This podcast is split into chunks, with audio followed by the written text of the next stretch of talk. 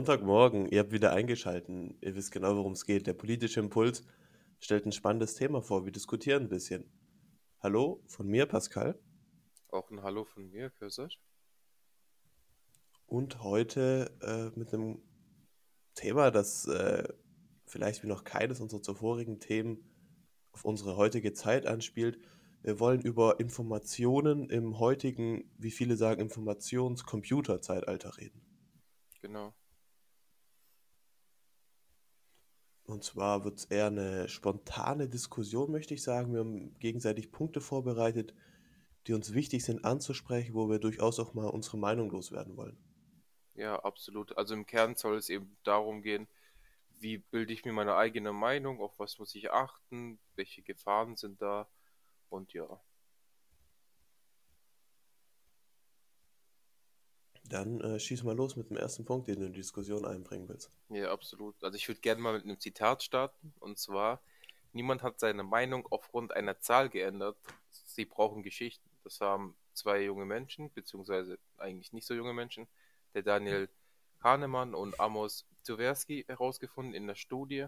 Sie sagen nämlich, hey, unser Gehirn arbeitet so, dass sie nicht wirklich auf Fakten beruht, sondern eher auf Einzelfälle, auf Geschichten, die man hört. Und die gewichtet man mehr als eigentliche Zahlen. Also wenn zum Beispiel man hört, okay, der, weiß nicht, der Freund meines Freundes ähm, ist durch die Corona-Impfung gestorben, ähm, dann ist es für einen etwas Krasses und das daraufhin bildet man, bildet man seine Meinung, obwohl man ja von der Wissenschaft weiß, dass es eigentlich ganz selten vorkommt. Bis gar nicht vorkommt.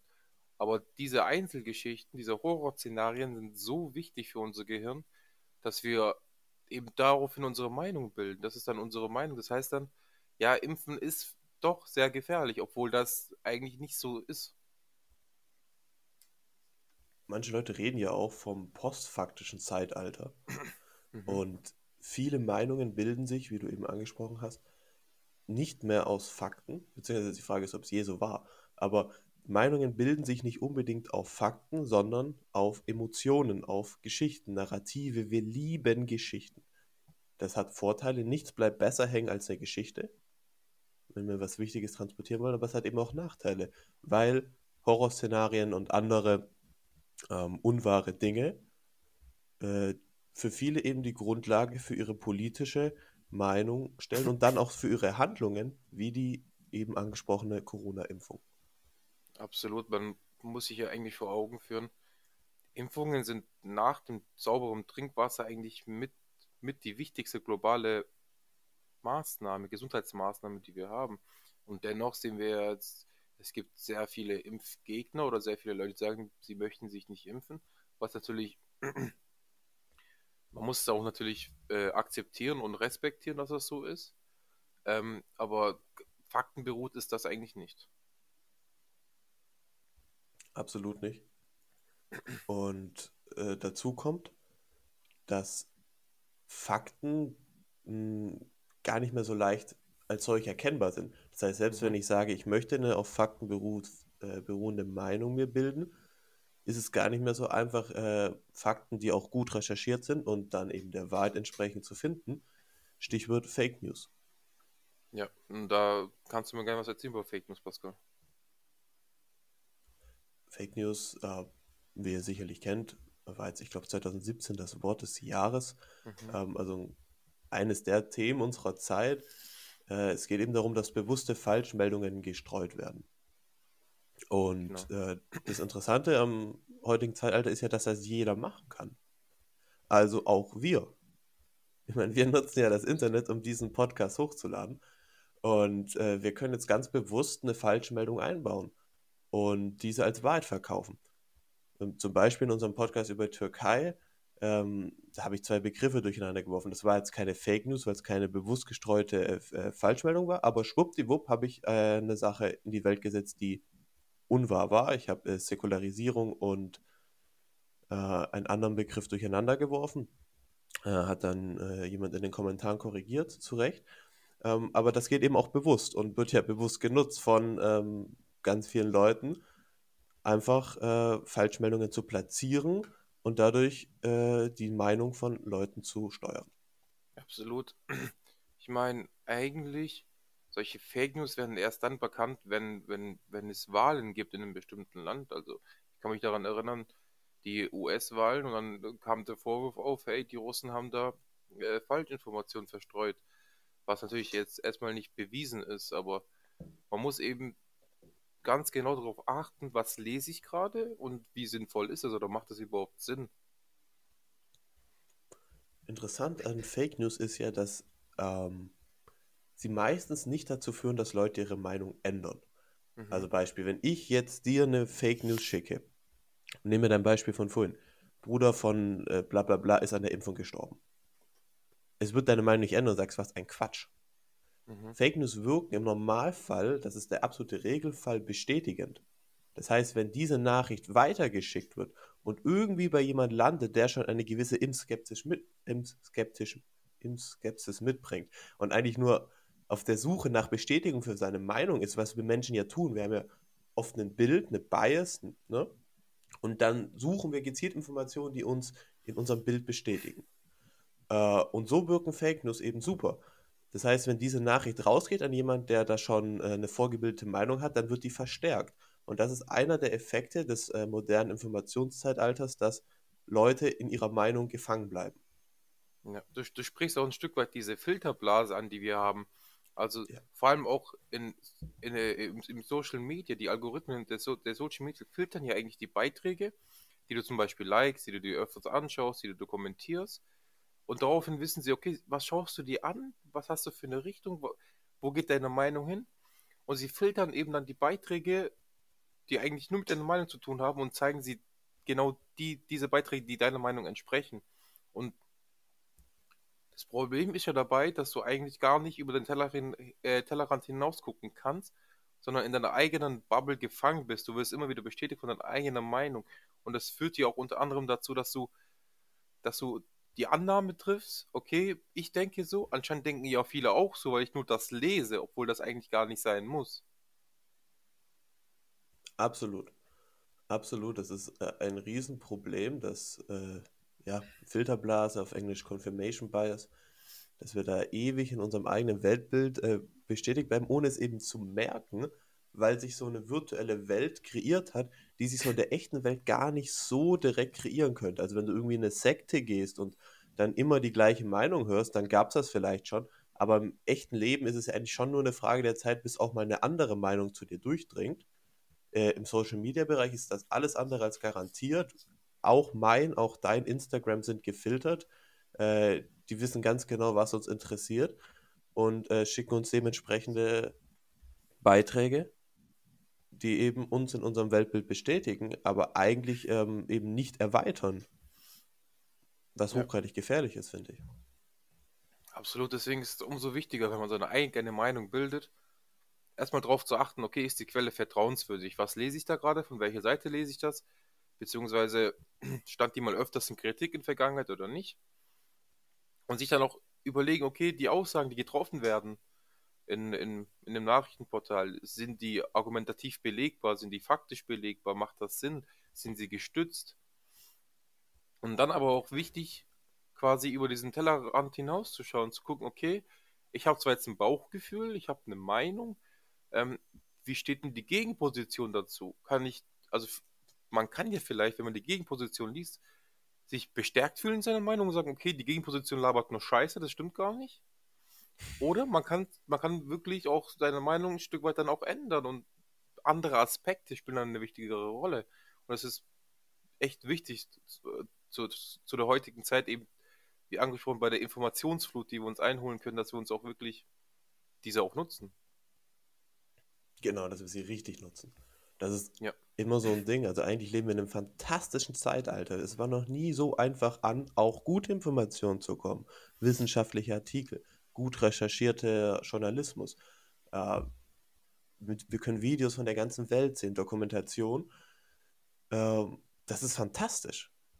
Es ist fantastisch, diese Möglichkeiten, die uns geboten werden, aber wir müssen sie richtig nutzen. Und dazu gehört eben zu checken, wie funktioniert unser Gehirn. Ne? Unser Gehirn ähm, sucht Bestätigung für die vorhandene Meinung. unser Gehirn ist da gar nicht so kritisch, wenn das zu dem passt, was wir hören. Und unser Gehirn liebt Emotionen. Und ähm, wenn dann irgendwas kommt, was super zu unserer Meinung passt, genau das vielleicht mal als Hinweis nehmen und sagen, okay, ich bin jetzt eher grünkritisch eingestellt. Und jetzt lese ich irgendeine Zahl, dass, ähm, weiß ich nicht, so und so viel Prozent äh, Vermögensteuer oder so werden gefordert. Ähm, stimmt das?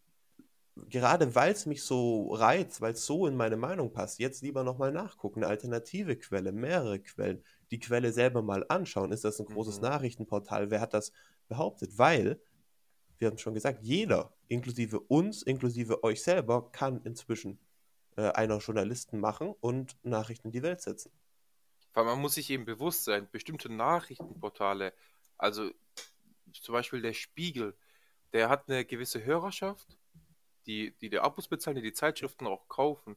Und sie wird eben so berichten, dass sie diese Hörerschaft beibehält.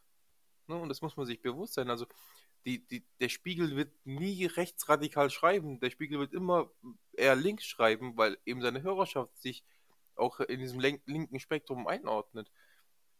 Und da muss man, okay, da muss man halt eben sich das bewusst sein und vielleicht auch, was für mich auch wichtig ist, gezielt eben, wenn man, wenn ich zum Beispiel eine eher rechte Position vertrete, dann muss ich auch gezielt nach linken Positionen schauen und gucken, okay, was sind denn ihre Meinungen, ihre, ihre, ja, wie, wie stehen sie zu dem Thema und äh, vielleicht überzeugt mich das auch.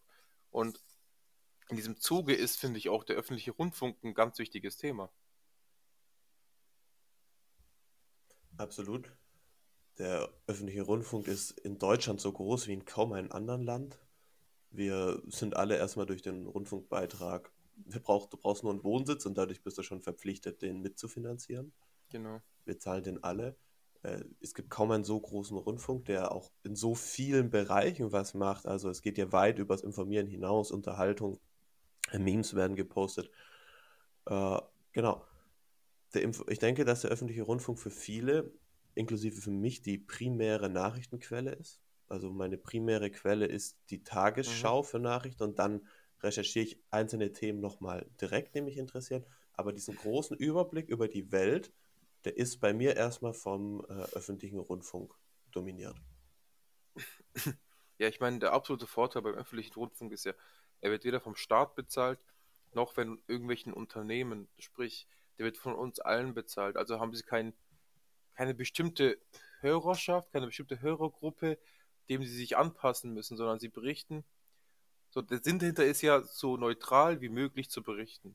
Klar gelingt es nicht immer, weil da auch Menschen dahinter sitzen, die auch Emotionen haben. Ähm, aber es ist meiner Meinung nach ein sehr wichtiger und guter Schritt eben ähm, in, die äh, in die, der Öffentlichkeitsarbeit. Absolut. Du hast es vorhin angesprochen, viele Magazine haben ein bestimmtes Spektrum. Man sagt die FAZ eher konservativ, der Spiegel eher links. Ähm, das spielt eine Rolle und das ist auch okay. Ähm, Journalismus darf auch ein Stück weit ähm, eine Meinung widerspiegeln.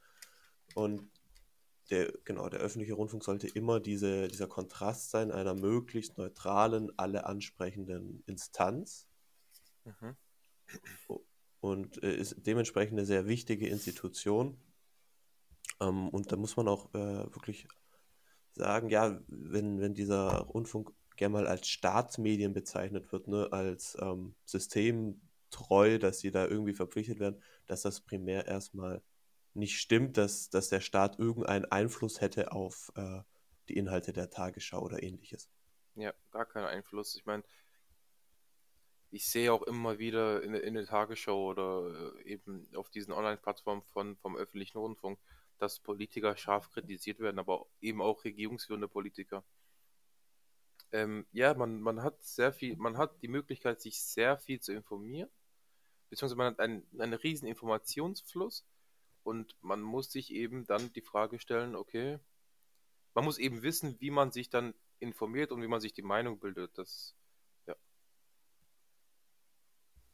Ist sehr wichtig und auch wichtig ist, äh, bevor man Dinge teilt, das macht es nämlich noch kritischer. Das eine ist die eigene Meinung, aber bevor man Dinge teilt, den doppelten Check machen. Die Gegenseite, die Quelle checken weil ähm, das eben man nie vergessen darf, welche exponentiellen äh, Auswirkungen ein einzelner Like, eine einzelne, ähm, ein einzelnes Teilen haben kann. Wenn ich einen Beitrag teile, der wieder von zwei geteilt wird, der wieder von zwei geteilt wird, kann das eine unglaubliche Reichweite in ganz, ganz kurzer Zeit haben, ähm, die dann eben irgendwann mal auch bei Leuten landet, die äh, äh, Sachen nicht als einen Witz verstehen, die sie als Bestätigung ihrer Meinung äh, sehen und äh, eben nicht die Quelle doppelt checken. Ja, aber eben auch Influencer, das, das spricht ein wichtiges Thema an. Influencer, die ihre Meinung kundgeben, haben, müssen aber auch aufpassen, weil sie haben meistens minderjährige Zuschauer, also Zuschauer, die unter 18 sind. Und da muss man eben auch aufpassen, was man preisgibt und wie man seine Meinung vielleicht auch formuliert, weil Minderjährige sind nun mal leichtgläubiger als etwas ältere Menschen. Und da auch eben, Influencer haben nun mal diese Verantwortung, äh, haben eben nun mal dieses, diese Vorbildsfunktion und da kommt auch eine gewisse Verantwortung mit und die sollte man wirklich wahrnehmen. Absolut. In dem Sinne könnten wir sagen, letztes Mal hatten wir vielleicht die längste Folge, die wir hier hatten, heute etwas kürzer. Es soll auch durchaus ein Appell sein, äh, sich bewusst zu sein, in welchem Zeitalter wir leben, welche Chancen das hat, aber auch welche Risiken, äh, mit den Quellen richtig umzugehen und ja, äh, das richtig zu nutzen, sag ich mal. Ja, absolut. Hat mir wieder mega Spaß gemacht, Pascal. Und ich freue mich schon auf die nächste Folge. Absolut. Bis dann.